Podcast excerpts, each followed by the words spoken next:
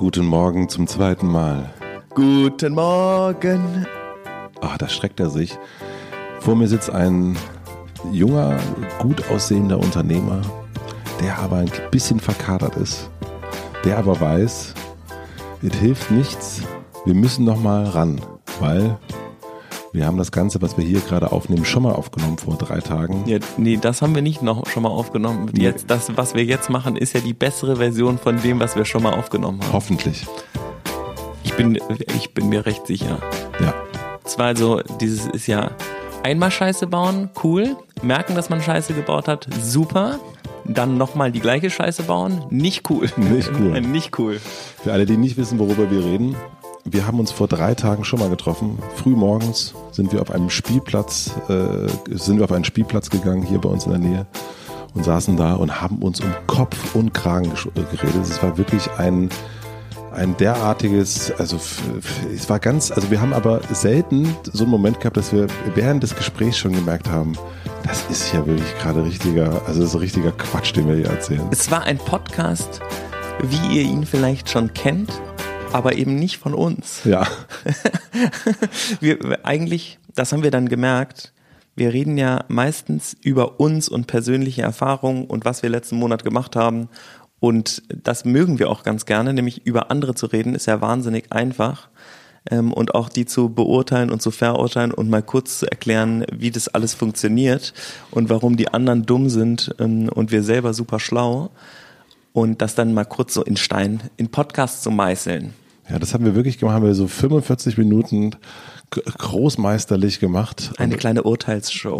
ja, und das wollten wir, das möchten wir, äh, möchten wir doch wirklich allen Menschen ersparen, Die Urteil. Urteilsshow mit Die- Matze und Oh, Philipp. Horror. Heute gibt es Urteile, Vorurteile und. Also ich kann beurteilen, dass das scheiße war, was wir da Und gemacht haben. Beurteilung gibt es auch noch. ich kann beurteilen, dass es scheiße war. Ja. Ja, deswegen sitzen wir nochmal hier. Du ein bisschen verkatert, ich aber nicht. Ich habe gut geschlafen. Ja. In Und- deinem Lifestyle kriegt man keinen Kater mehr. ja, stimmt allerdings. Kein Alkohol ist auch eine Lösung. Ja. Für dich allerdings nicht, würde ich sagen. Doch Dennoch, manchmal. Dennoch, als wir uns am, haben wir uns Mittwoch getroffen oder Donnerstag? Wir haben uns Donnerstag getroffen, ähm, haben wir festgestellt, dass das ein, also, dass es ein komischer Monat war, der April. Und jetzt sind wir so gerade noch so drin, aber ich freue mich auch wirklich, habe ich schon geschrieben, ich freue mich richtig, wenn der April vorbei ist. Ich freue mich auf den Mai. Der April war ein sehr, sehr komischer Monat für mich. Ja, also der April war wie der Klimawandel oder so, so hoch, runter. Das Wetter war ja die ganze Zeit geil, aber Ja, es gab auch mal immer mal wieder so, so ein, es gab zwischendrin auch mal kurz Schnee. Es gab mal so ein, Stimmt, einen Tag Ja. hat's irgendwie, ja. Aber es war nicht, äh, der, eigentlich war das ganze Aprilwetter ja super geil. Ja, also zumindest in Berlin. Aber ähm, die Ereignisse haben sich so komisch überschlagen und man hatte so einen super schönen Abend und dann war am nächsten Tag alles total scheiße. ja. Und dann, und bei uns war das aber bei beiden so. Das war nämlich krass in der das Beste des Tagesliste. Gab es echt ein paar Tage, wo wir reingeschrieben haben, so nicht gut drauf. Ja. Ähm, das war total doof, was, äh, was hier passiert ist, während ähm, andere Tage total super waren. Und das war für mich, also es war für mich unerträglich teilweise, dass ich gemerkt habe, dass ich meine eigene, das kenne ich von mir überhaupt nicht. Also so dieses so, äh, dass ich so- so launisch bin. Und äh, ich glaube, ich habe es ganz gut hinbekommen, im Gegensatz zu wahrscheinlich noch so vor einem Jahr, dass ich das so gut für mich behalten konnte in den meisten Fällen. Also ich, also also du und ich, wir, wir schreiben sowas dann auch rein oder man, man telefoniert auch mal und sagt, boah, blöd. Ähm, aber ich habe es natürlich gemerkt, also me- meine Frau hat es mir natürlich äh, deutlich, deutlich gemacht, dass ich jetzt offensichtlich mal was machen muss, weil ich irgendwie scheiße drauf bin. Aber ähm, ich habe dann immer, wenn ich, bevor ich in die Firma bin oder wenn ich mit Leute getroffen habe, habe ich mich dann so wirklich gemerkt, dass ich mich so einmal einatmen, ausatmen und äh, das auf jeden Fall nicht an anderen Leuten ausgelassen habe. Da bin ich zumindest, das, das, äh, da bin ich stolz. Das ist auch gut. Ja, wie ist bei dir, wenn du schlecht drauf bist? Ähm, also ich gehe ja da, wenn ich keinen Bock habe, gehe ich ja nicht hin. Stimmt, Das ja. ist ja eine Regel bei, bei Einhorn auch inzwischen geworden. Wenn man keinen Bock hat, zur Arbeit zu kommen, dann braucht man nicht zu gehen. Sogar äh, absolut gewünscht, dann nicht zu gehen. Ja. Weil es ähm, ja keinen Bock hat, mit jemandem zusammenzuarbeiten, der nicht gut drauf ist. Aber manchmal weiß man das ja auch nicht, ne? Also das ist ja das Problem, dass man manchmal auch nicht weiß, dass man scheiße drauf ist, bis an jemand sagt, du bist ja scheiße drauf und dann ist man ja nochmal viel mehr scheiße drauf. Ja, dann ist man richtig scheiße drauf. Also jemand, der scheiße drauf ist, zu sagen, dass er scheiße drauf ist, ist meistens, also das kann ich nicht empfehlen. Ja, haben wir letztes Mal schon, ne? Ähm, was ist denn mit dir los? Was ist mit dir los? Was ist mit dir los? Ähm, ja, ich war nicht so richtig, also so im Zen wie du war ich nicht. Ich hatte schon ähm, einmal echt miese Laune und bin dann auch krass äh, mit Waldemar aneinander geraten. Er hatte auch schlechte Laune und dann hat es auch ganz schön gebumst. Es war nicht so cool. Das hätten wir beide auch voll vermeiden können. Wir haben uns auch, wir haben uns nach unserem verunglückten Podcast getroffen und da ganz lange drüber gesprochen. Ah ja. Ähm, der war ja für ähm, so Beziehungen äh, in Malaysia bei, bei unserem Kondomproduzenten und hat damit den so einen Workshop gemacht und zwar total super weil er es alleine gemacht hat. Und wir haben total gemerkt, wie das manchmal so geil ist, wenn man alleine so ein Projekt hat. Bei mir war das, glaube ich, bei Otterkringer, dieser CEO-Tausch, Ja. wo ich alleine voll was machen konnte und alles, was ich gemacht habe, war cool die ganze Zeit. Und die fanden das, das war super. Ich habe total gutes Feedback gekriegt. Aber wenn Waldemar mit im Raum sitzt, dann äh, ist er der, der immer noch das findet, was ich nicht so cool mache. Weil er dich so gut kennt auch. Weil er mich gut kennt und weil er, glaube ich, auch einen recht hohen Anspruch an viele Dinge hat und weil er sehr viele eigene Ideen hat. Und ähm, ich glaube, das ist so ein bisschen, dass bei dem, wenn man schlecht drauf ist und jemand was macht, was einem, was nicht dem entspricht, was man sich selber vorgestellt hat, dann reagiere ich darauf viel dünnhäutiger, wenn ich nicht gut drauf bin, während wenn ich total gut drauf bin, dann kann ich das einfach passieren lassen. Das ist dann schon okay, wenn Waldemar da jetzt unbedingt seinen Meeting-Style äh, durchziehen will. Während wenn ich, ähm, wenn ich scheiße drauf bin, dann will ich eigentlich, dass es so läuft, wie ich es mir überlegt habe. Wobei es, würde ich nochmal einhaken, dass, ähm, so geht's mir zumindest immer, die gleichen Sätze von einem Menschen, den ich nicht so gut kenne, mir wesentlich egaler sind, egal wie dünn oder dickhäutig ich gerade bin, als ähm, von den Menschen, die mir nah sind. Und wenn mir, keine Ahnung, äh, angefangen bei Familienmitgliedern bis hin zu eben Pierre, der mich hier natürlich in der Firma so gut kennt wie kein anderer, ähm, und auch andersrum, das weiß ich auch, ähm, dann ist das, wiegt das einfach viel, viel mehr. Also wenn in einem Meeting Waldemar sagen würde oder Pierre sagen würde, ah, hier das mit dem Blau äh, für den Entwurf, das ist irgendwie nicht so geil, dann nehme nehm ich das auf jeden Fall persönlicher und nehm, bin dann so ein bisschen angezeckter, ähm, als wenn das irgendwie jemand sagen würde, der, keine Ahnung, mit dem ich da zum ersten Mal sitze, dann kann ich das irgendwie besser ab. Das ist ein bisschen komisch, dass das so ist. Also merke ich auch, dass das ja eigentlich Quatsch ist. Aber dass so die Leute, die einem so nah sind, ähm, dann nimmt man so eine Sachen dann irgendwie so ein bisschen mehr an, weil die vielleicht noch mal mehr Recht haben. Ich weiß aber auch nicht, woran es liegt. Also ich weiß, ich glaube, es liegt ähm, an der Machtverteilung auch. Also wenn ähm, das, äh, Waldemar und ich haben haben es zusammen gegründet und Waldemar ist der, wenn wenn er sagt, ich bin dagegen, das zu machen, ich würde es so nicht machen, dann ähm, kann es passieren, dass wir es nicht machen. Genauso wie ich auch sagen kann, machen wir nicht, ähm, will ich auf gar keinen Fall, dann machen wir es wahrscheinlich nicht. Und diese, ähm, das liegt ja gar nicht unbedingt daran, dass wir uns so gut kennen, sondern dass wir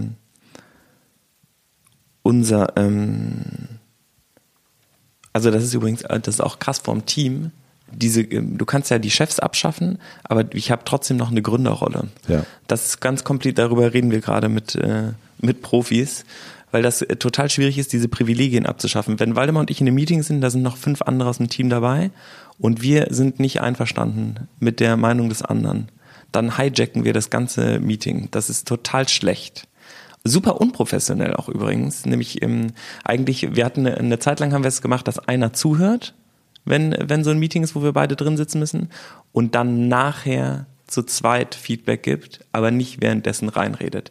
Nämlich, wenn ich nicht im Meeting wäre, also ich war jetzt nicht mit in Malaysia, ich weiß, dass er einen wahnsinnig guten Job gemacht hat. Waldemar war nicht mit bei Otterkringer und er weiß, dass ich es gut gemacht habe. Das Endergebnis war auch super.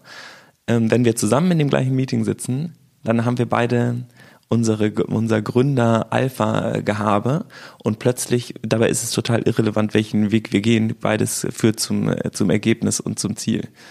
Ähm, das ist, glaube ich, aber sehr, sehr äh, kompliziert in so einer, ja, wenn man zwei so Rüden da hat, so, oder so Lieder. Ja, voll. Leadershipper. Also, Leadershipper, ich glaube, bei uns gab es mal so einen ganz, ähm, ganz wichtigen Punkt äh, mit, wir haben am Anfang, Pia und ich, alles so wie mehr oder weniger zusammen gemacht. Also so, jeder hat alles gemacht. Und dann hat sich aber nach und nach herauskristallisiert, dass ich manche Sachen überhaupt nicht gut kann und Pia andere Sachen auch nicht total gut kann, aber Gott sei Dank der andere darin besser ist.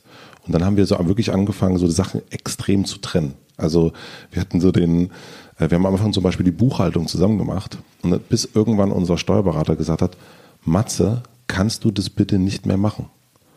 Pierre macht das total super. Bitte mach das nicht mehr. Ja, da warst du bestimmt so, oh nein, ich will unbedingt die Buchhaltung weitermachen. Das ist mein Lieblingsjob. Nee, ich hatte das aber vorher. Ich habe vorher eine, eine, eine Musik gemacht und da habe ich überhaupt keine Ahnung gehabt, was wir da, was da los ist. Wir wussten ganz oft einfach auch nicht, was da irgendwie, da hatte eine Person sich darum gekümmert und wir wurden dann mehr oder weniger fürs Ergebnis gesetzt. Und das war total schwierig, ähm, weil es irgendwie so äh, fühlte sich irgendwie sehr machtlos an. Und ich, mhm. mir war das total wichtig, auch beim Mitvergnügen da viel, viel mehr drin zu sein und viel mehr das zu wissen, was ist da genau los und sich, also weder geht gar nicht so um Vertrauen, sondern einfach auch um, ja, um da nicht so außen vor zu sein bei solchen wichtigen Sachen. Deswegen, und ich wollte es auch wissen und ich wollte es auch kennenlernen, wie funktioniert das Ganze. Und deswegen habe ich das auch gemacht. Und genauso hat äh, Pierre am Anfang auch geschrieben, zum Beispiel. Und aber irgendwann gemerkt, dass es einfach nicht seine Sache ist. Irgendwann kamen die Leser von Mitvergnügen und Leserinnen und haben gesagt, bitte, Pierre, kannst du nicht mehr. ja, aber das ist, hat uns total geholfen. Also es hat uns, also so, äh, hat für Pierre war das richtig gut auch zu merken, aha, hier ist etwas, was ich wirklich sehr gut kann. Und das ist auch etwas, was ihm ganz viele Leute gesagt haben, da hast du richtig einen Check von. Ähm, und, und mach das mal weiter. Und äh, bei mir ist es was anderes gewesen. Und da diese Aufteilung zu haben, deswegen, es gibt jetzt bei uns einfach Entscheidungen, die der andere fällt oder wo er einfach so der Boss ist. Und äh, bei anderen bin ich das. Und das war für uns sehr, sehr wichtig in dieser Zweierbeziehung, deswegen habe ich dir auch schon mal gesagt, ne, such dir auch mal was Eigenes für dich, also so auch innerhalb der Firma, was dein Projekt ist. Und das ist ja ein bisschen das, was du gerade spiegelst, ne, den, dass in die Pro den Projekten, wo du jetzt auch mal allein warst oder auch Waldemar allein war, dass das total geil geklappt hat. Es ist mega angekommen, war total super, weil dieser, dieser Kampf, den man immer noch mal so ein bisschen führt, wenn man so zu zweit ist, ähm, der dann irgendwie nicht zum Tragen kommt. Der an vielen Stellen auch hilft, aber manchmal braucht man, glaube ich, auch so Inseln. Und ich finde das äh, super, so Inseln zu haben. Also, was ich mich äh, frage, das ist ja, also Rollenfindung und so, das, ähm, das ist, glaube ich, gut. Andererseits ist dieses Festlegen auf Rollen super schwierig auch. Nämlich manchmal ist man ja eingestellt zum Beispiel als Buchhaltung und dann merkt man aber, äh, dass man eigentlich lieber Kundenkommunikation machen will. Und oder man ist als Designer eingestellt oder Designerin und man merkt, eigentlich ähm, mache ich aber lieber was anderes. Oder ich kann was anderes besonders gut und in dem bin ich jetzt, ich bin gut im Illustrieren, aber ich kann nicht texten, aber eigentlich wollte ich Texte machen. Aber da ist jemand anders, der kann super texten. Und das ist ja total schwierig, nämlich manchmal will man ja in dem Bereich, auch in dem man nicht so gut ist, besser werden. Dann muss man äh, zur FOM gehen natürlich. Ähm, oder das halt üben. Und das aber zu, das zu dürfen, ist, glaube ich, also man kann ja manchmal Sachen nicht gut, will die aber können. Mhm. Und das, und dann, wenn man das macht in einem Umfeld, wo die Rollen so klar verteilt sind, dass man es nicht darf, weil man weiß, ja, Buchhaltung ist halt Pierres Ding, dann kannst du ja nicht gut in Buchhaltung werden, weil du nicht mitmachen darfst, weil du scheiße in Buchhaltung bist. Dann bist du aber auch nicht besser in Buchhaltung dann ist ja die Frage, ob man diese Inselbegabung, also Stärken, Stärken bin ich ein Riesenfan von. Aber wenn jemand Interessen hat und das fördern will, dann muss das ja irgendwie möglich sein. Und ich frage mich, wie das zusammengeht. Und außerdem, es gibt ja auch Sachen, die sich total überlagern. Waldemar macht zum Beispiel Wahnsinnsvorträge. Ich mache aber auch sehr gute Vorträge. Und es ist aber, wenn wir die macht ja aber meistens getrennt, getrennt. voneinander. Ja. Und es ist super schwierig, auch wenn wir sie zusammen machen, weil wir uns auf der Bühne immer ähm, zu überbieten versuchen und in so kleine Fights kommen, die glaube ich, ich glaube, da sitzt manchmal das Publikum oder auch das Panel sitzt da und kratzt sich am Kopf und denkt, was machen die denn da? Mhm. Was soll das? Ja, das kann ich mir vorstellen, auf jeden Fall bei euch beiden. Was ist auch manchmal total, ähm, also wenn wir beide gut drauf sind, und äh, relaxed, dann geht es cool, wenn wir beide so ein bisschen angekratzt sind. dann hauen wir uns aufs Maul. Ja. Das ist äh, schwierig. ja. Aber das war auf jeden Fall bei dir in dem Monat so die äh, der, der, der Downer. Habe ich das so richtig? Ja, ja, das war, das ist so ein wiederkehrender Konflikt und natürlich, wir haben ja auch einen Wert, ne? Wir haben, unsere Werte sind Unicornique, Fair Sustainable, Fuck. Hm. Und Fuck steht für Fight and Hack. Und das ist, weil Waldemar und ich uns schon immer super krass reiben.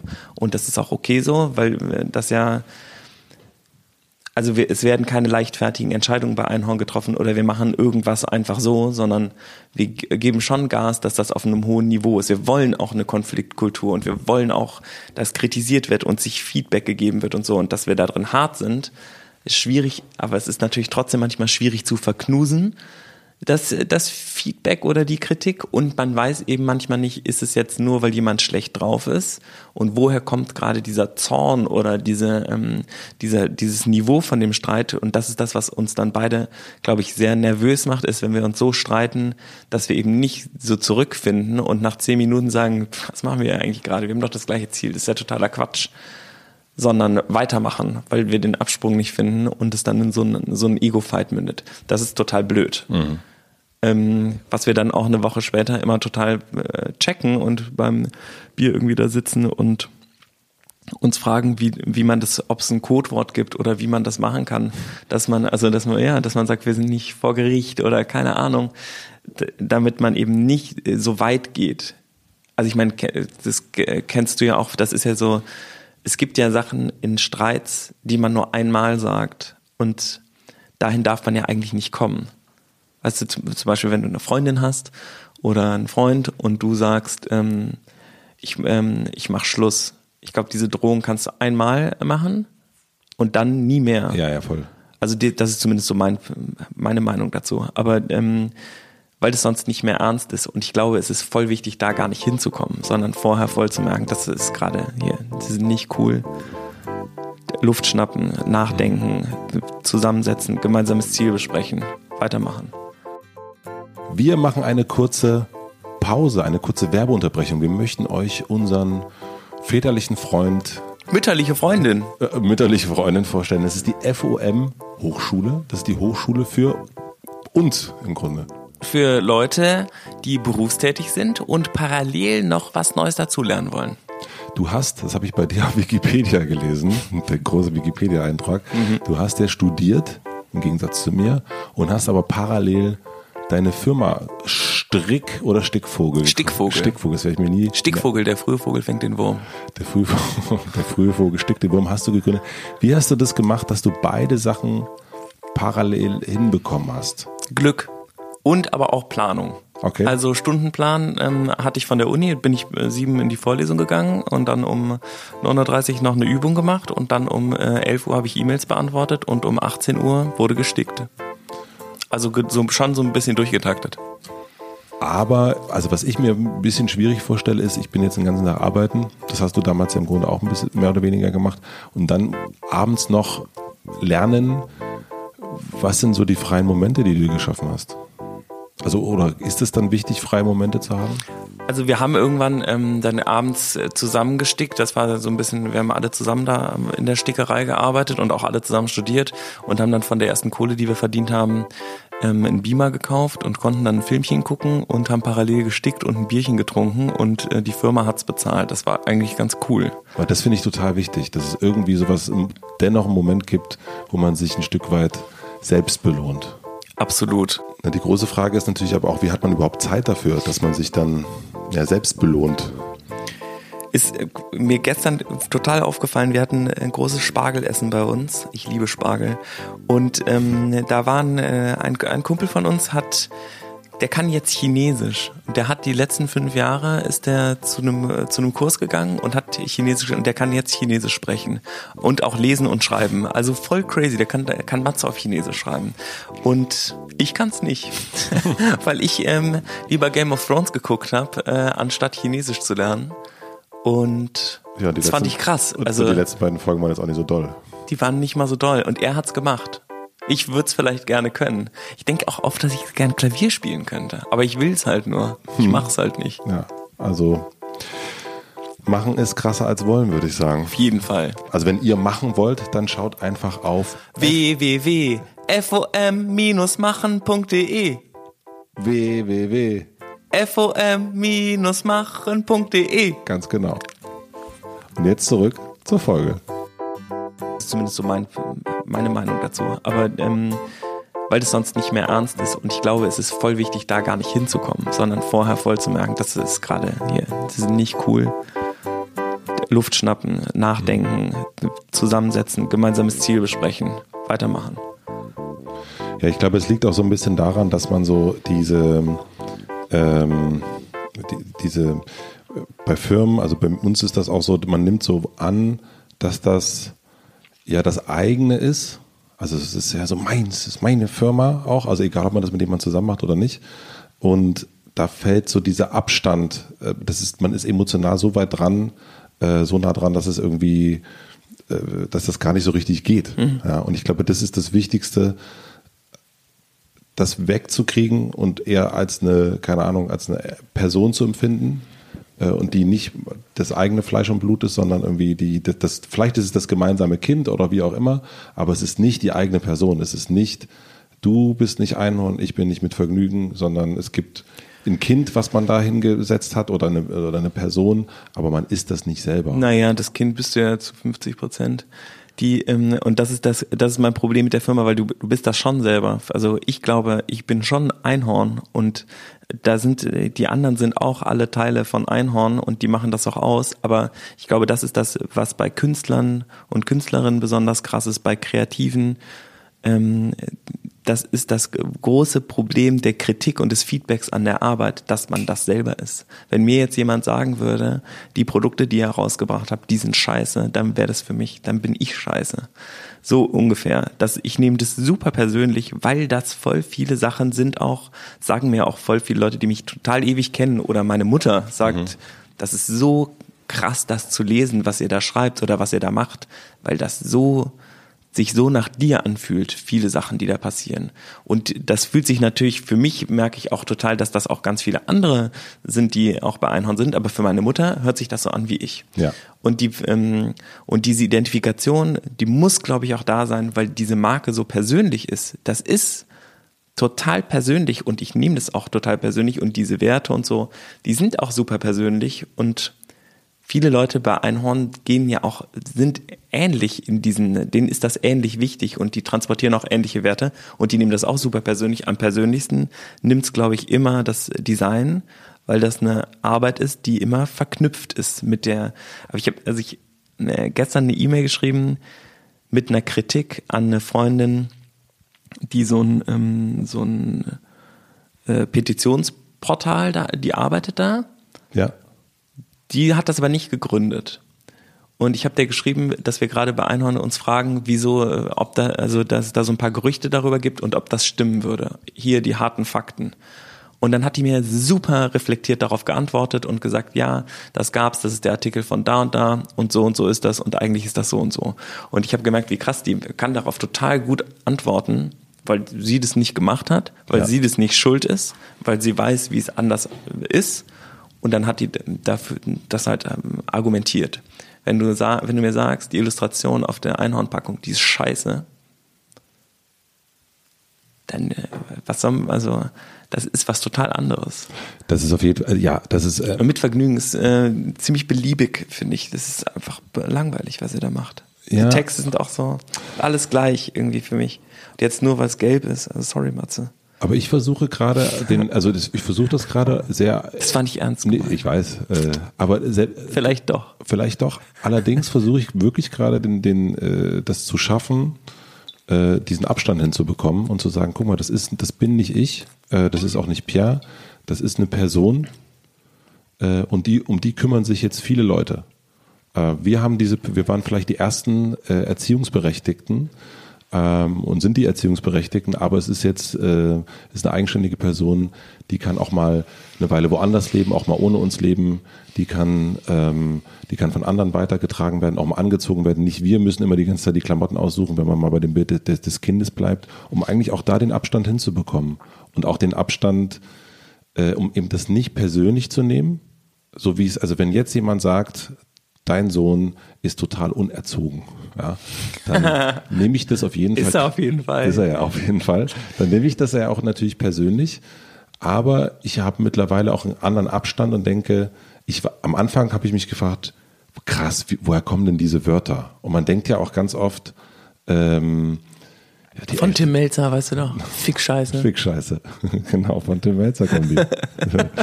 Aber es ist eben auch, äh, unser Sohn ist ja nicht, ist natürlich auch von uns, ist unser Kind, aber da kommen ja ganz viele Eindrücke. Da kommt die Kita, da kommen die Freunde, da kommt dies und da kommt jenes und dann, und das ist ja auch voll okay.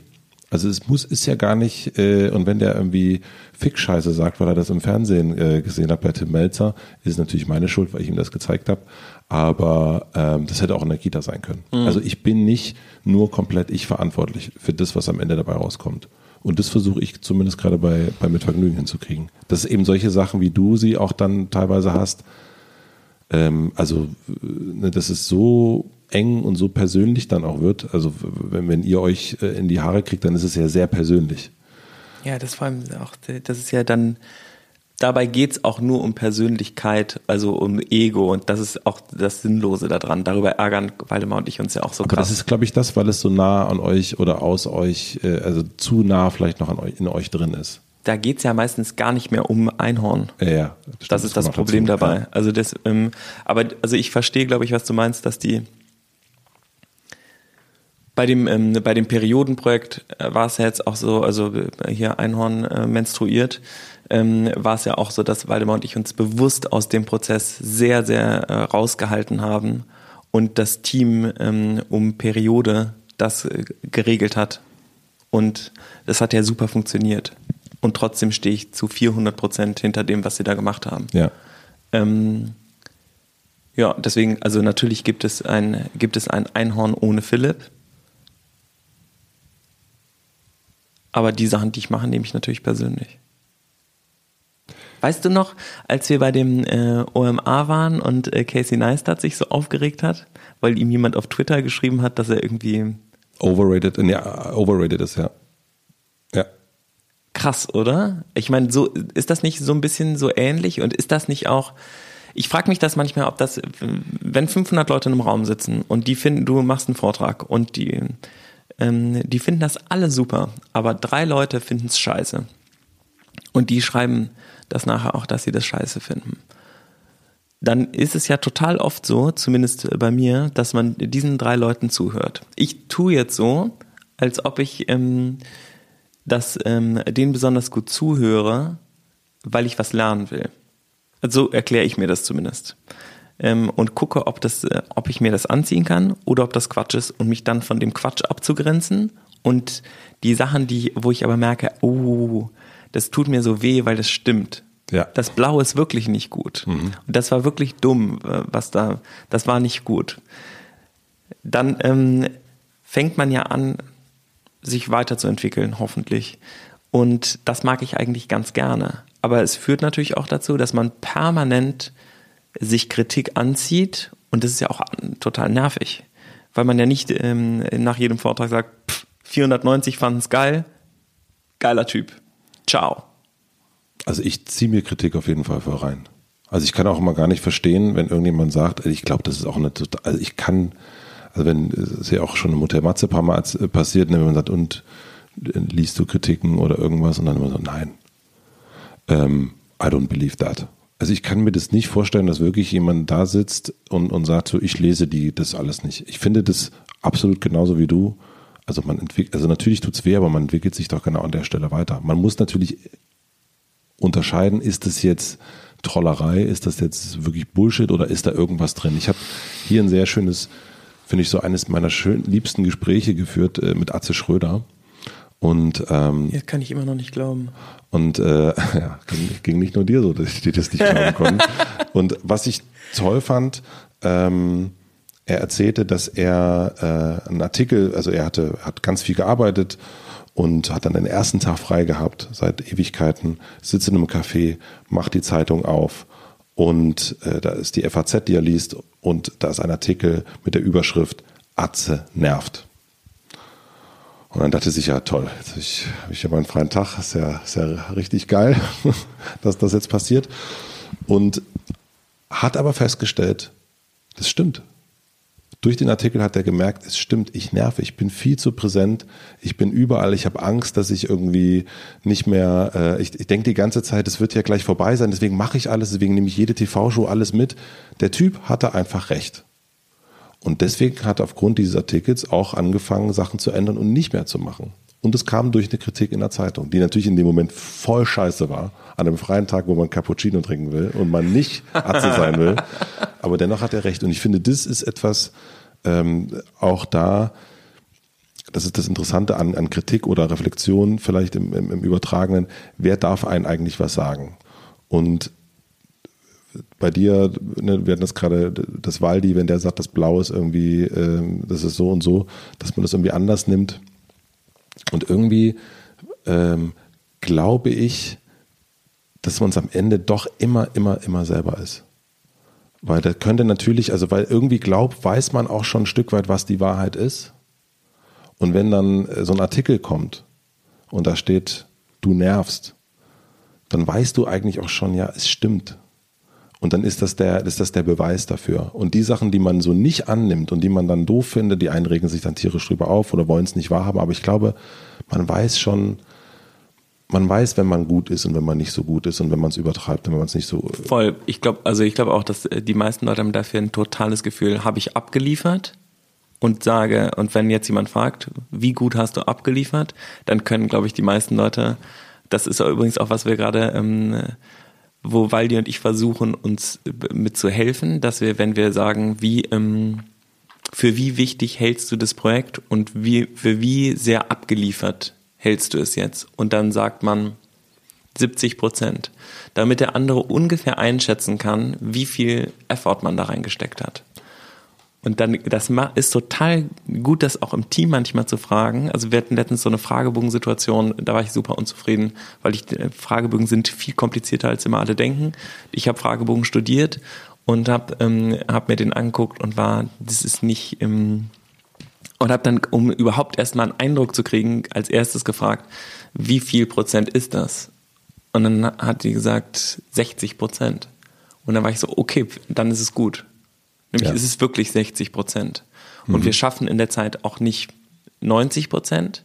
Aber ähm, wenn, wenn du auch siehst, dass das 60 Prozent ist, dann bin ich cool damit. Wenn du denken würdest, es ist 100 Prozent, dann hätten wir ein echtes Problem, weil das überhaupt nicht meinem Qualitätsanspruch genügt. Und ähm, das fand ich übrigens auch lustig bei unserer Folge, dass wir beide wussten, das ist nicht, ähm, das ist, dass der Prozentsatz, der ist niedrig. Wir wussten es beide und deswegen war das auch cool. Aber die, ähm, ich glaube, sich das bewusst machen, dass man ein gemeinsames Verständnis von von dem Endergebnis hat, das ist, glaube ich, total wichtig. Das ist voll wichtig. Also auch bei, bei einem physischen Produkt ist das krass wichtig. Nämlich, ich merke es, wenn wir Produkte machen, dann ist die, ähm, muss die Prozentzahl sehr hoch sein. Nämlich das Produkt wird ewig lang so aussehen.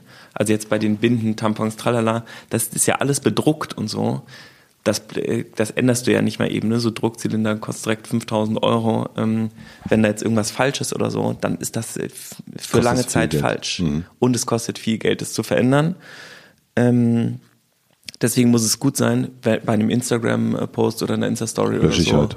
ist äh, kickig oder, ähm, oder ist nach 24 Stunden von alleine äh, erledigt. Also anderes Level, was da gefordert wird.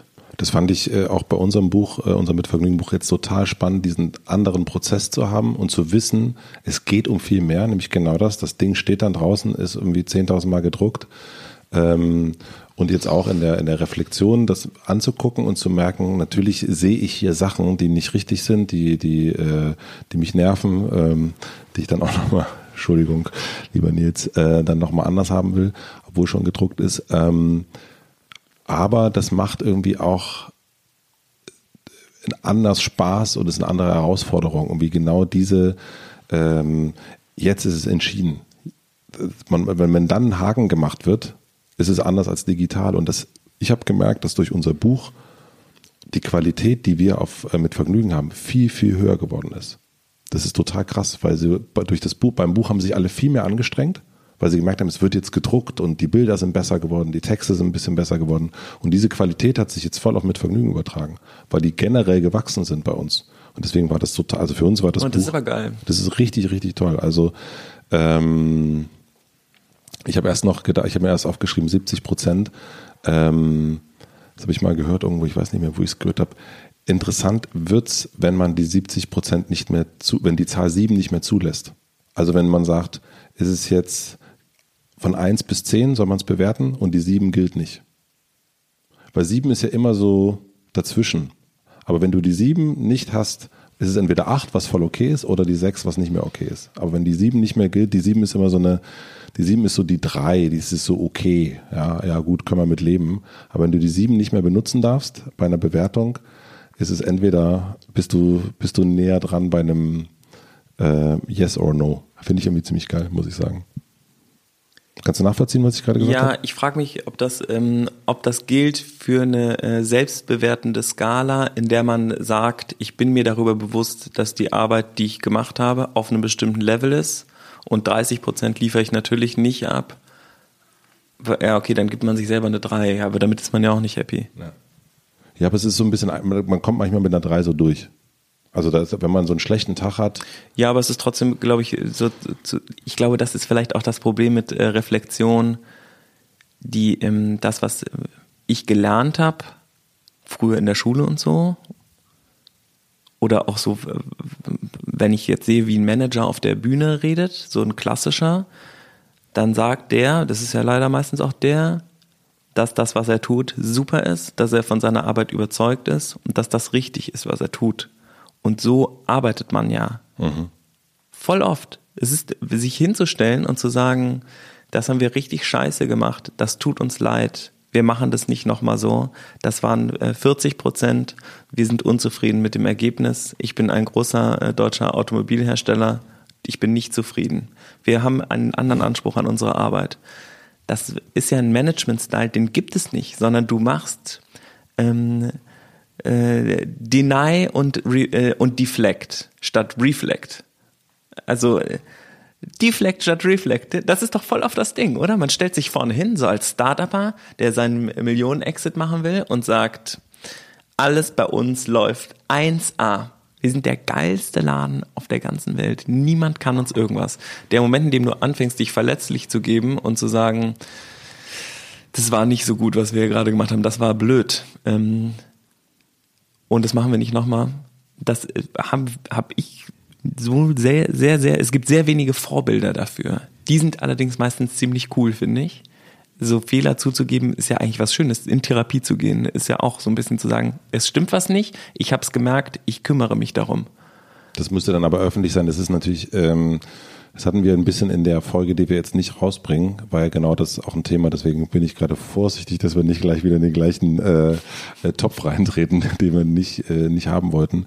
Nämlich in diesem Punkt, dass man, ähm, dass ja eh was wir in der Folge festgestellt haben oder bemängelt haben, ist eine zu schnelle Bewertungskultur, ähm, die eben den Finger auf andere zeigt und sagt, äh, und, und, Schubladen macht und da gibt es dann sofort den Feminismus, den Rassismus und so weiter und so fort.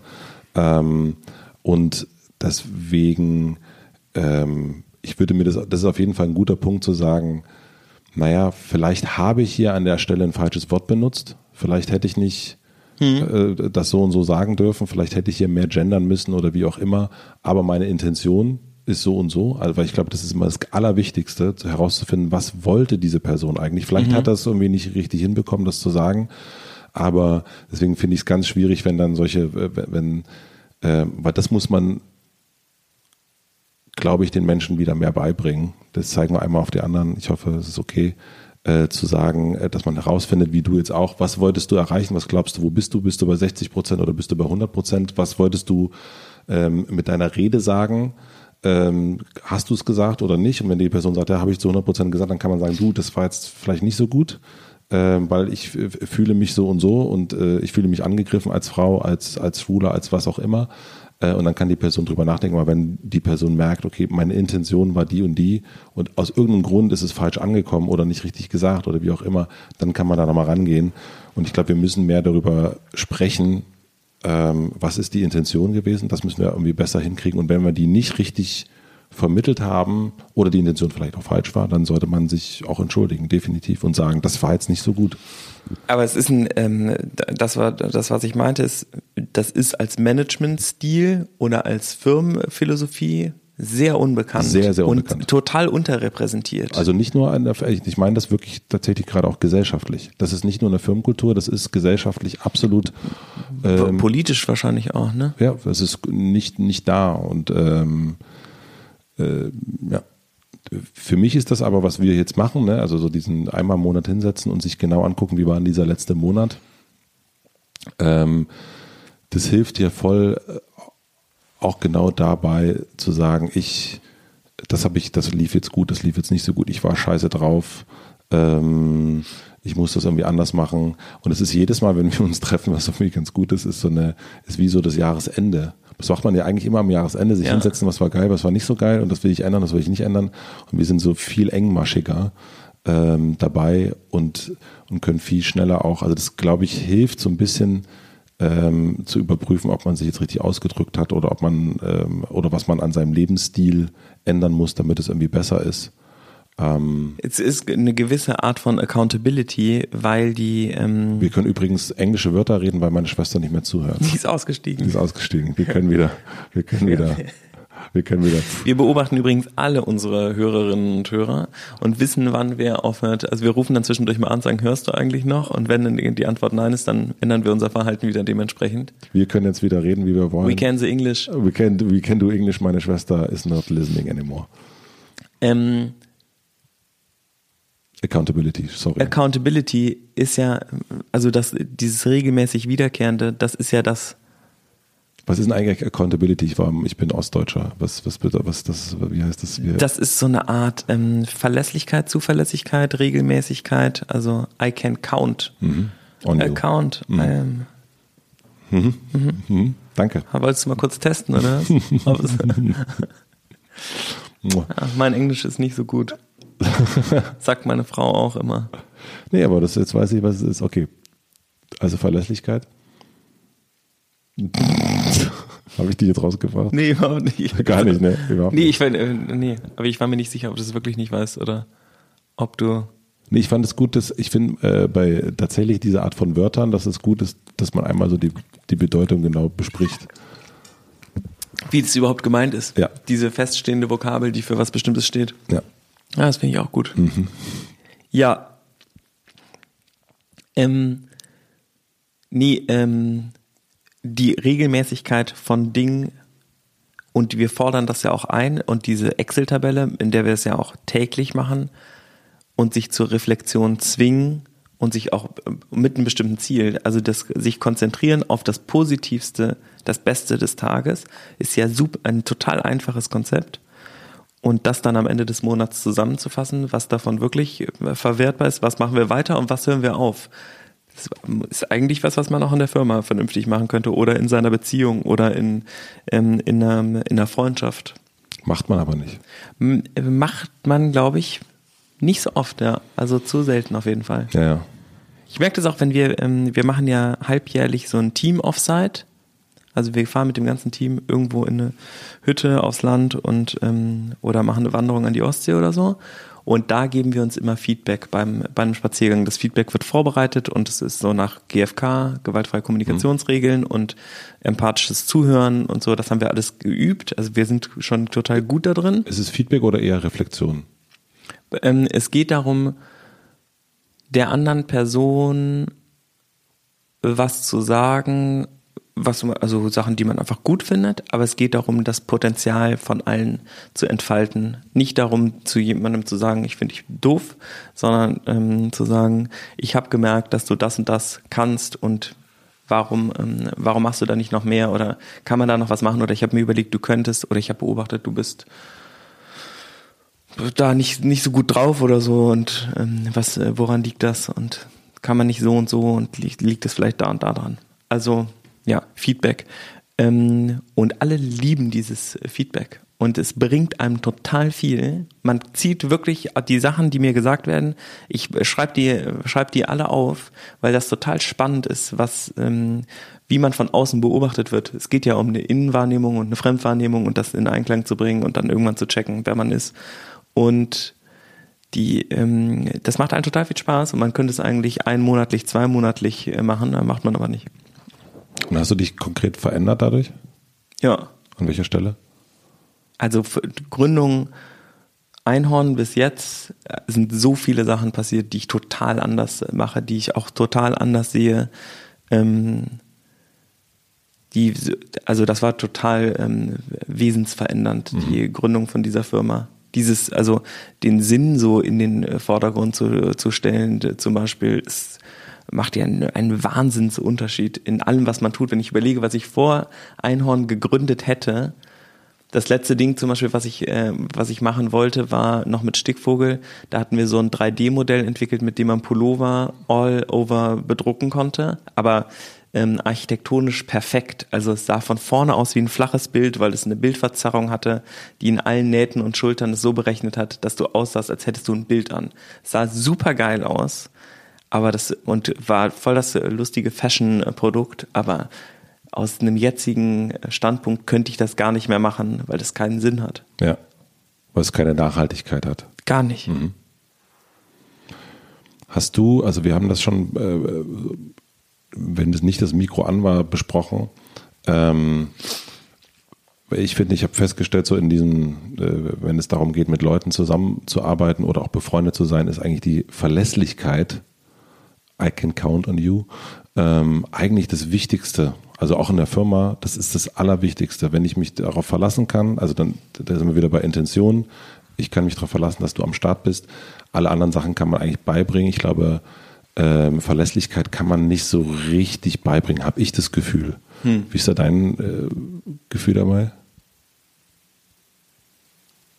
Das ist echt, ähm, das weiß ich nicht. Also ich äh, gefühlt gibt es Leute, die das besonders gut können und es gibt eine bestimmte Erwartung, glaube ich, was, also Erwartungshaltung bedingt ja Verlässlichkeit.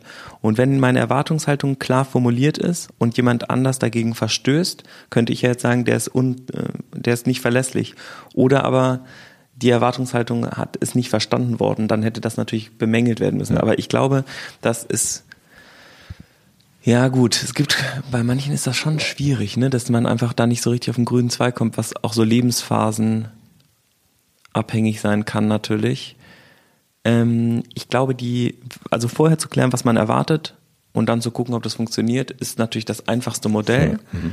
Ähm, und dass Leute unterschiedlich verlässlich sind. Ich habe zum Beispiel einen, ähm, einen Bauer, der uns beim Setbau bei, für Periodenheit und so geholfen hat, der wirklich absolute Granate ist ähm, aber der hat ein total stranges Timing. Der ist, der sagt immer, ich komme morgen, dann kommt er nicht.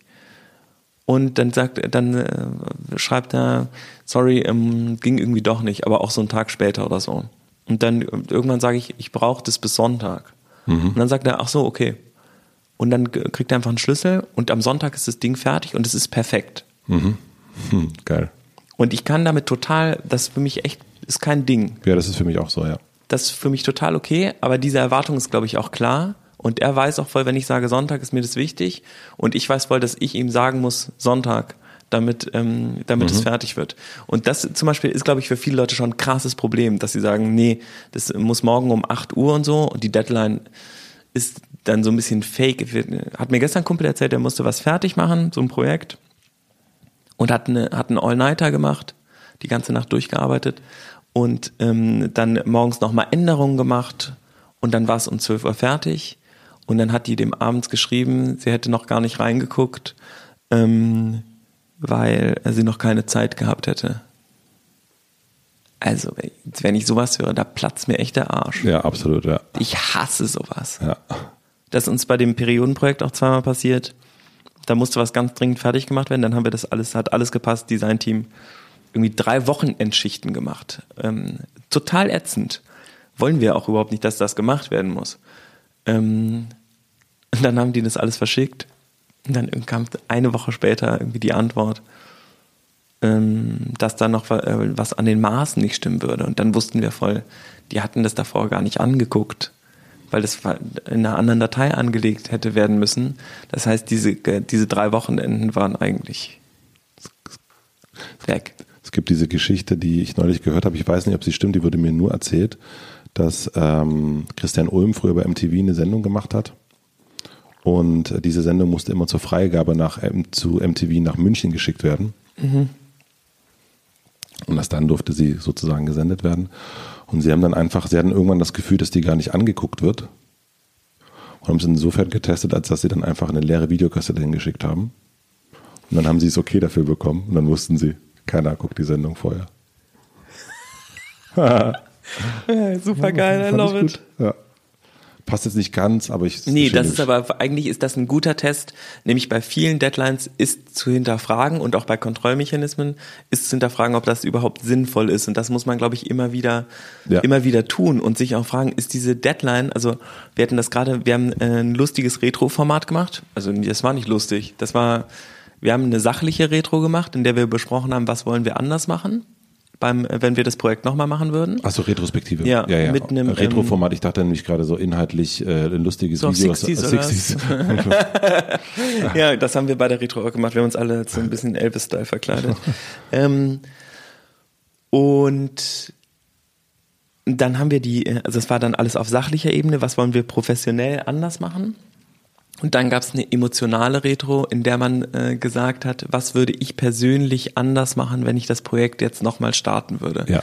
Was echt ein, das ist ein cooles Format, nämlich Super. man hat die Chance, etwas besser zu machen und vorzuschlagen, was man besser macht, aber man muss trotzdem selbst, selbstkritisch mit sich umgehen.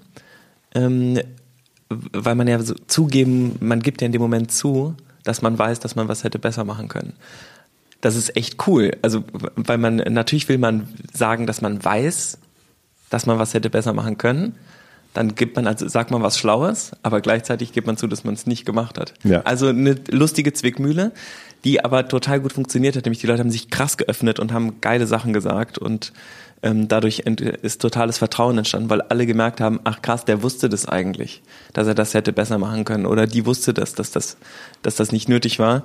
Das fand ich äh, das war echt cool. Aber Super sowas gut. gibt's ja total oft nicht, weil diese Kontrollmechanismen nicht gewünscht sind und dann ist es halt einfach so, schick die Videokassette, weil wir das schon immer so machen. Genau. Und das ist dann, ähm, das hat zwar keinen Sinn, aber zehn Leute müssen dafür eine Nachtschicht machen, weil die immer eine Woche vorher fertig sein muss, was total bescheuert ist, weil man vielleicht eigentlich schneller auf, also besser aufs Zeitgeschehen eingehen könnte oder so. Also eigentlich ist das eine sinnlose Deadline. Wollen wir mal damit schließen, äh, mit einer, also mit zwei Sachen. Ist das auch jetzt eine sinnlose Deadline? Du willst einfach weg? Es ist ja auch Samstag. Es ist Samstag. Äh, nee, wollen wir damit schließen, was wir äh, diesen Monat hätten besser machen können? Ah ja. Fände ich irgendwie ganz schön. Fällt mir gerade nichts ein. Aber fällt mir einiges ein. Hey, das ist übrigens auch eine gute Challenge. Was wir hätten besser machen können? Was hätte ich heute besser machen können? Oh, I love it. Oh, oh das war anstrengend. Das ist, das ist aber gut. Das ist aber gut. Oh, das ist wirklich gut. Den nehme das ich. machen wir. Den nehme ich. Ja? Den nehme ich. Was hätte ich heute besser machen können? Oh, alter Vater. Und dann am Ende des Monats, oh. was hätten wir am Ende des Monats Ouch. besser Out. Also dann haben wir das Beste des Tages. Oh Gott, gut oh drauf sein, ja. Und das ist dann das was, äh, was lief richtig gut und was war schön. Und dann muss man einmal sich kurz richtig pieksen und sagen, das fand ich so gut. Ich glaube, dass ähm, es geht, äh, oh Gott, wollen wir es irgendwie eingrenzen?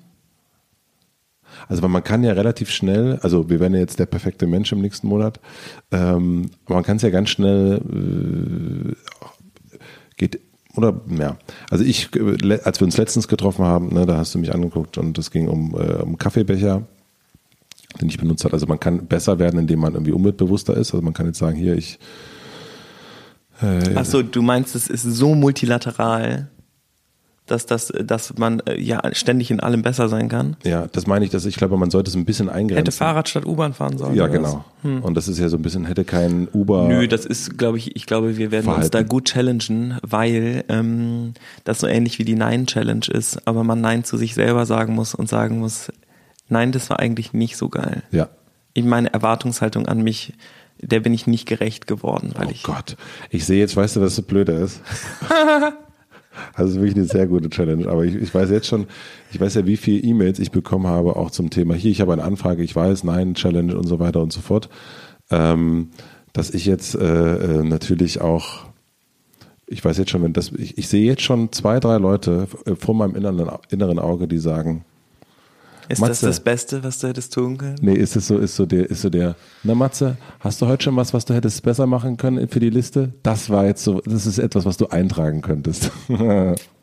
es gibt bei uns so zwei, drei Leute, die bei uns arbeiten, die das, den, den Blick sehe ich jetzt vor meinen Augen. Wirklich? Ja. So, so eine Kultur habt ihr hier, ja? Ja, ja, die, also die den, diesen Ball sehr gerne aufnehmen einfach, was ich auch ganz, was ich auch schön finde.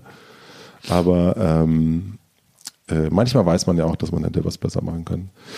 Das finde ich gut. Aber wollen wir abschließen mit dem, was wir diesen Monat hätten besser machen können? Ähm, ja. Ja, klar. Du weißt schon was, ne? Nee, weiß ich wirklich noch nicht. Oh, ist wie eine Beichte.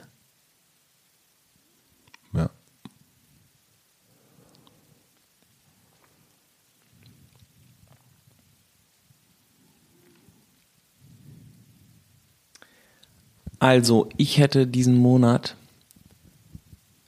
ich habe mich von außen, glaube ich, ich habe mich so eingeschwungen aufs Außen und war dann so ein bisschen sauer aufs, äh, auf andere und hätte wahrscheinlich mich mehr, also ich war nicht so reflektiert, wie ich eigentlich sein will und habe mich davon so ein bisschen treiben lassen und war dann so ein bisschen wütend. Und das hätte ich, glaube ich, ich glaube, ich hätte schneller das selber stoppen können durch ähm, mal kurz locker lassen. Ich war verkrampft, glaube ich. Der April war so ein bisschen, ich war ein bisschen verkrampft, so rechthaberisch verkrampft. So nickelig.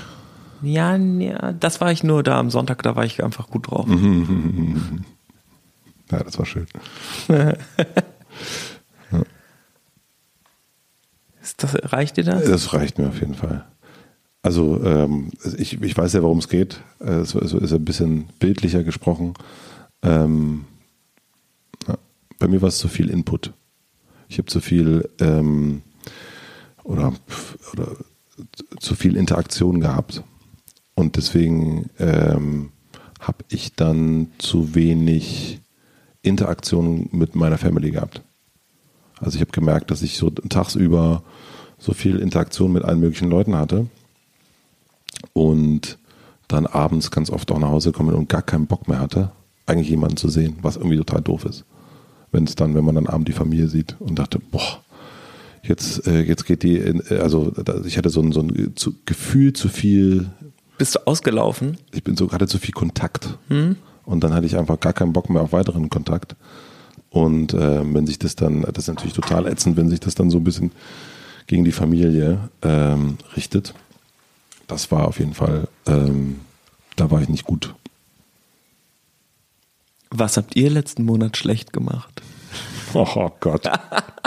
Der Gut drauf Podcast nimmt eine Wendung.